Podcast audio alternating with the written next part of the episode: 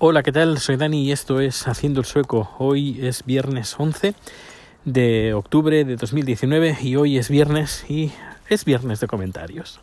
Empezamos con el primero, de Nacho Caballero. Hola Dani, ¿qué tal? Oye, mira, te quería hacer una consulta sobre la cámara Insta360, esta que tienes una review de tres vídeos. Te quería preguntar por la autonomía que tiene a nivel de batería, si la has probado grabando a la máxima resolución de vídeo, 5,7, cuánto te ha durado, ¿vale? Y saber de qué tamaño son los archivos en función de la duración de esos archivos de vídeo. Venga, un abrazo y enhorabuena por la review, ya me he suscrito a tu canal. Chao. Hola Dani, oye mira, soy Nacho, que te quería preguntar otra cosita sobre la Insta360, esta X o como se llame. El, logo de abajo a la derecha, cuando exportas los vídeos desde el móvil, no sé cómo quitarlo. He mirado a probarlo del logo, eso, la configuración, pero eso es el logo tipo topo que se pone en la parte de la cámara. No sé cómo quitar ese, ese logotipo de abajo a la derecha que, que aparece. Y luego, para evitar la sensación de ojo de pez, no sé si hay algún formato que pueda, que pueda paliarlo un poco. También confirmar contigo que en la versión de Android no permite lo de enfocar la doble cámara, lo que enfoca una cámara y la otra en el mismo plano, así como, un, como si fuese una, pantalla partida. Llámame o déjame un mensaje si puedes. Un beso, chao. Pues bien, Nacho, eh, te comento, a ver, eh, para quien no lo sepa, la Insta360X es una cámara que, que, compré hace ya unos meses, una cámara de 360 grados y que está muy chula, la verdad es que está muy bien, y, y bueno, eh, tengo varios vídeos que he ido colgando tanto en mi cuenta de Twitter como en la de YouTube. Ah, y permite muchas cosas. La aplicación está, está muy bien. Y bueno, paso a responderte. Graban 5.7K, eh, una gran resolución, porque eh, se necesita para grabar a los 360 grados. Y ocupan, ocupa mucho, ocupan mucho los archivos. Son bastante, bastante grandes. Eh, tengo una tarjeta de 128 gigas y creo que permite grabar 3 horas o algo así. Pues así que imagínate. Eh, la compresión no hace, hace compresión, no mucha, pero hace, hace compresión. Eh, si entre que grabamos y volvemos, editamos y volvemos a grabar y luego lo exportamos y todo eso, pues que son eh, compresiones que va haciendo, así que cuanta menos exportaciones hagamos, mejor. Uh, cuanto más lo editemos desde la primera y también mejor. Si eh, si vamos a pasar por varias aplicaciones entre una y otra, pues siempre pues perdemos calidad cada vez que convertimos el archivo luego, eh, como he dicho, 128 gigas, pues algo más de 3 horas. Y la batería es el único fallo que yo le veo a la, a la cámara. La, dura pues pocos minutos, la verdad, 15-20 minutos. Eh, dicen que el, fabricante dice media hora, pero no llega, ni, no llega a los 20 minutos. Por eso yo cuando compré la cámara compré una batería de, de, de, suplemento extra, para así no tener problemas y quedarme yo sin, sin batería, porque si no eh, hubiera tenido más de un problema de, batería. Venden incluso además eh, cargador doble porque ya saben que estas baterías duran bien poco. Son pequeñas, ah, porque la cámara es pequeña y es, bastante portátil. Ah, incluso diría que es más portátil, bueno, más o menos que la, el DJI Osmo Mobile, el, no, el Mobile no, el Pocket. Eh, es más o menos el estilo, es una cámara chiquitita. Ah, pues esta, la Insta360 es pequeña y claro, la batería pues tiene que ser acorde de la, de la cámara. Sí, recomendable doble batería, tener dos baterías y tenerlas siempre cargadas las dos, que es lo que normalmente tengo. Que se cargan, se descargan también enseguida cuando no lo usas, es decir, que ojo, porque yo pensaba, llevaba unos días con la cámara en la bolsa y digo, voy a grabar, que la batería está llena. Pues no, estaba completamente vacía. Así que hay que ir, hay que ir al tanto. Y, luego sobre el logotipo, el logotipo sí, se puede quitar, está en una de las opciones del menú, pero sí, se puede quitar. No, no es eso que tengo que pagar un extra para quitar el logo, no, no hace falta, no es necesario. Está en las opciones del menú, te, te, lo aseguro. No sé en qué sección, pero está ahí, está ahí, que sé, 100%, 1000%, 1000 seguro. Bueno, pues eso, muchas gracias Nacho para, por enviar este comentario, ya sabes, aquí cuando quieras. Uh, y pasamos al siguiente comentario. Buenos días, Dani. Te escucho desde hace poco, así que no sé si lo has contado en otro podcast. La cuestión es, lleva, dijiste que llevabas 10 años en, el, en Suecia. ¿Fue tu primer destino y ya te quedaste allí o fue de rebote cuando llegaste tú a Suecia? ¿Y por qué decidiste Suecia y no otro sitio? Venga, un saludo, hasta ahora. Muchas gracias, Víctor, por ese comentario. Antes de responderte, decir que se me ha olvidado responder a otra pregunta de Nacho. Eh, que el, la, si no quieres que se vea tanto el ojo de pez, tienes que hacer un poco de zoom. Pero el zoom solo te lo permite hacer en, no haciendo, mm, montando el punto, un punto, punto de en punto de referencia, sino en la parte superior son, aparecen tres iconos. Pues la parte superior hay un icono y con luego eh, hay una, un botoncito en la pantalla que moviendo a la derecha o a la izquierda haces más zoom o menos zoom. Pero claro, cuando haces más zoom también pierdes un poquito más de calidad porque haces zoom de una sección. Eh, si quieres tener control absoluto de la, de la, grabación, lo que yo te recomiendo es que te descargues directamente el archivo original en el ordenador y lo edites desde, con la aplicación que, que, te puedes descargar gratis desde la página web de la Insta360. Ahí tendrás un control más absoluto de, de, todas, las, de todas las funciones eh, eso sí, es más engorroso porque requerirá más tiempo de edición. Con, el, con la aplicación del teléfono es mucho más ágil y mucho más rápido. Pero bueno, es, lo que tiene.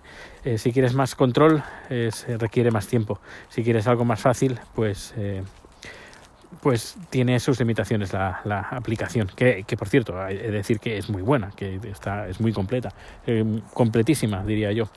Bueno, pues volviendo, ¿por qué, ¿por qué me vine aquí a Estocolmo?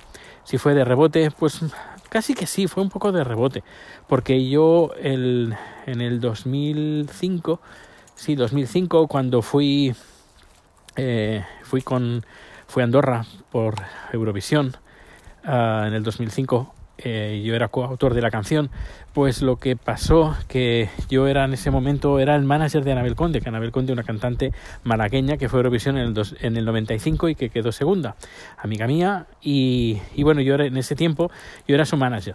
Y como ella fue de coro por Andorra, pues todos los eurofans de todo el mundo, oh, pues Anabel Conde, porque es muy querida entre los eurofans. Y en el, en el Pride de Estocolmo, eh, nos invitaron a los dos, bueno, a ella y yo como manager, a asistir al Pride de Estocolmo. Y mmm, vinimos para acá. Y fue mi primer contacto con Estocolmo. Además me gustó la ciudad, me gustó en general, pues eh, todo, la, todo. No, solo la ciudad, sino lo que veía, la, pues la gente, los supermercados, las, calles, el ambiente que se respiraba. Y dije, mmm, si tuviera que elegir un país, elegiría Suecia y una ciudad, Estocolmo. Y así fue. Estaba, estábamos entre... Bueno, yo eh, me daba bastante envidia a los amigos y compañeros que, que, decían, yo me he ido pues un año a Londres, yo me he ido pues unos meses a Holanda, yo me he ido a París. Y claro, estaban pasando los años y yo me hacía mayor y digo, pues eh, tengo que ir a un sitio, donde sea. Me da mucha envidia toda esa gente que, se va. Así que habrá que hacer algo, ¿no? Para, para eso. Así que dije, pues lo voy a hacer. Lo voy a hacer cuando me quede sin trabajo. Uh, dije, pues ¿dónde? Y estaba entre Suecia y entre Vancouver. Creo que era Vancouver, Canadá. Uh, pero claro, Canadá me pillaba bastante más lejos. Y además iba con mi pareja, uh, que era muy madrero y muy, padre, muy, muy padrero, muy de familia. Eh, en mi caso, no, mi, mi, mi, familia somos como, no sé, hay mucha libertad y que no hay ningún problema de, de, de irnos donde queramos. Y dije, bueno, pues si entre una ciudad y la otra está más o menos a la par, más Suecia, más tirando Suecia, mira, pues nos, quedan, nos vamos a Suecia. Eh, mi pareja dijo que adelante y aquí me vine. Eh, me vine en el 10 de febrero de 2010 y, aquí me he quedado. Uh, pero bueno, he tenido mis más y mis menos, porque en el 2013 eh, me fui a San Francisco durante seis meses para probar el, vivir ahí. Me quedé sin trabajo aquí también. La empresa se mudó a Alemania.